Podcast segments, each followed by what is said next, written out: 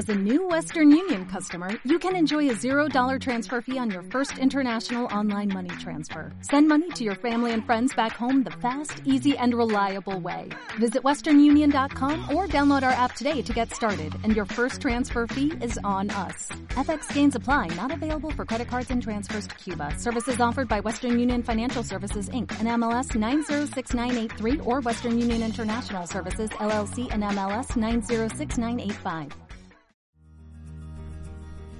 El éxito, como bien lo conocemos, es algo efímero, algo que no tiene forma, algo que no se puede tocar y que para cada uno de nosotros es algo distinto, porque puede ser el hecho de salir a un viaje, puede ser comprarte una casa, el carro de tus sueños, el ser padre, no importa cuál sea ese éxito. Estoy seguro que después de alcanzarlo vendrá otro éxito. Y claro, si te impulsas de la manera correcta, lo vas a poder alcanzar. Y es que muchas veces pensamos que el éxito tiene que ver con el éxito de alguien más. Y eso, nosotros aquí en Regente, creemos que es erróneo. Porque tu éxito es único y solamente tú lo puedes definir. Y alguien que nos está visitando el día de hoy lo ha definido de una manera impresionante, impulsándose en los medios de comunicación. Y para nosotros es un placer tenerte el día de hoy. Mi nombre es Dora Zamora, tengo 62 años de edad, soy hija de padres mexicanos de Guerrero, Coahuila, México. Nací en San José, California. Soy orgullosamente hispana, latina, mexicana. Soy madre de cuatro hijos. Fui locutora durante 20 años en una radio americana y luego me pasé al mercado hispano donde encontré mi propósito. Trabajé 36 años en radio. Trabajé como productora de conciertos y en giras de RBD, de Joan Sebastián, Marco Antonio Solís, eh, Jenny Rivera, entre muchos. Y este, soy empresaria aquí en Phoenix. Dora Zamora, queremos saber de qué manera la niña Dora Zamora veía el mundo en aquel entonces.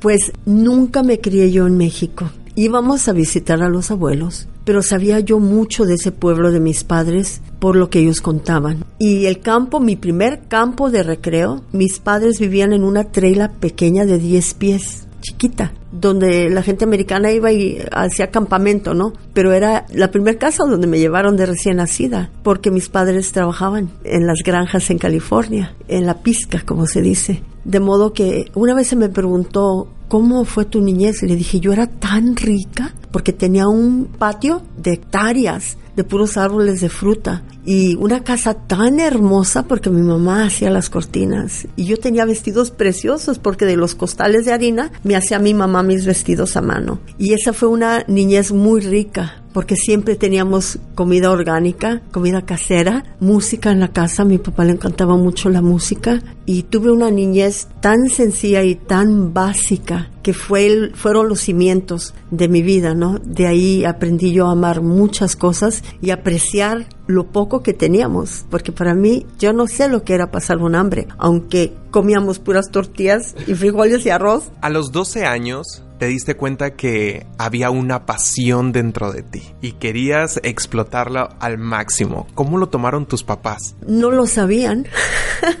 Veían una hija muy callada, yo era muy callada. Mi mamá, ella nunca quiso que yo estudiara porque decía, te vas a casar, vas a tener hijos y qué? Vas a tirar toda la, la escuela, ¿no? Pero mi papá le decía, papá era muy diferente, mi papá le decía, mira vieja, tus hijos van a tener que trabajar porque son hombres. Y de alguna manera u otra eh, el campo se les va a abrir. Yo no sé si nuestra hija quede viuda o, o, madre soltera, cómo va a sacar su vida adelante. Mil veces prefiero invertir en educarla a ella y mis hijos yo sé que abrirán su propio camino. De modo que fue para mí un conflicto muy grande porque mi papá llegó a este país solo haber adquirido el tercer grado en su pueblo. Pero a la edad de 33 años con cuatro hijos, todos menor de cuatro años de edad, agarró su GED, luego al año agarró su AA en un colegio comunitario y a partir de ese momento hasta que cumplió sus 57 años, cuando él falleció, 58 años, perdón, cuando falleció, se había titulado en tres universidades.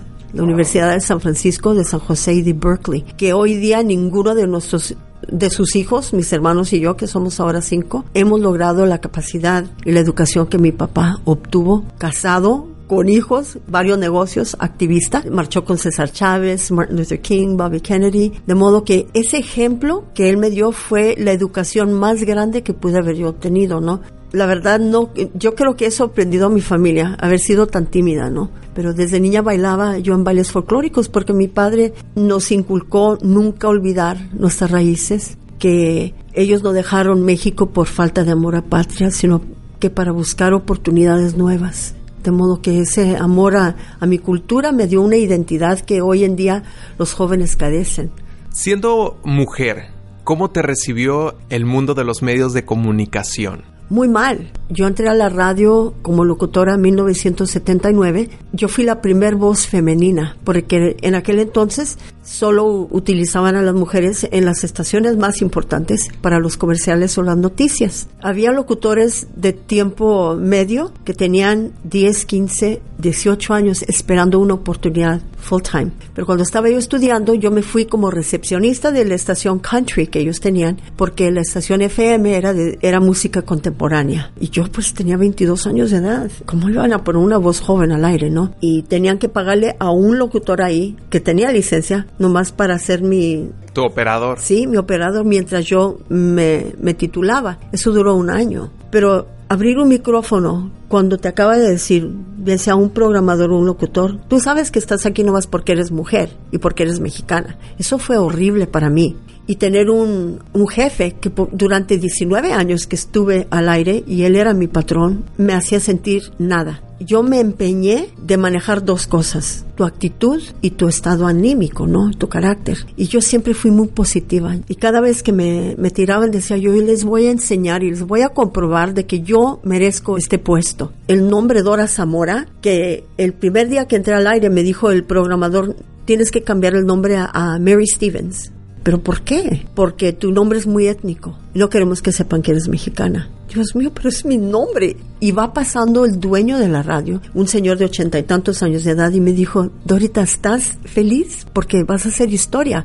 Eres la primer voz femenina locutora en nuestra radio. Dora Zamora. Es melódico, es perfecto es nombre artístico y el programador dijo, estoy de acuerdo, va a usar su nombre. Cuando empezaron a pedirme como maestra de ceremonias para un concierto, bien sea Kenny G o Al Jarreau, los diferentes artistas, Anita Baker que venían, que me voy presentando en público por primera vez, que van viendo esta mujer alta, mexicana, todo el mundo quería que era yo güerita de ojos azules. Iban viendo y cerraban los ojos y me decían, a ver, di las siglas de la radio a 100.3 FM KBAY. Si eres Dora, ¿de qué raza eres? No, pues soy de padres mexicanos y fue un shock de cultura y un aprendizaje de 19 años donde yo digo recibí mi doctorado en comunicación porque pese a todo tuve que pelear, tuve que luchar, pero no me amargué. Durante todos estos años que estuviste al frente, viste empezar a muchas de las voces que hoy en día son a nivel nacional un éxito. ¿Qué es para ti? Pues más que los locutores, si estamos hablando del piolín y el cucú y muchos más, fueron mi staff. Porque yo cuando entregué mi micrófono en 1997 fue para iniciar como gerenta de mercadotecnia, promociones y relaciones públicas de la radio y me tocó lanzar muchas radios en español. Yo tenía mi equipo estelar, eran de 50 voluntarios universitarios increíble. Era, era un ejército que hasta la fecha, y varios están en podcast, porque algunos ya están haciendo show en iHeartRadio, eh, en, en Los Ángeles. Muchos de esos niños que eran míos, que los pulí, los, los agarré así en, en mi incubadora, los enseñé, llevan mi escuela ahora ganan mucho más de lo que yo ganaba cuando era la jefa de ellos. Y la verdad, para mí eso es haber dejado un, legado. Muchos ya son productores grandes. Uno fue y trabajó con don Francisco porque les inculqué una ética y, y una cultura laboral muy fuerte. De que si no tenían pasión para lo que tenían, a mí no me servían para nada porque ellos eran mi extensión. Dora Zamora, una gran impulsora de los medios de comunicación en el área latina en los Estados Unidos. Aquí en Regente es un placer tenerte y conocer esa historia que hay detrás de tanto éxito que has logrado. Aquí en Regente tenemos una frase que es muy importante. ¿Qué es para ti el éxito? Para mí el éxito es encontrar tus dones, tu talento, tu deseo y tu pasión y poder utilizarlo para vivir, no para trabajar, para vivir.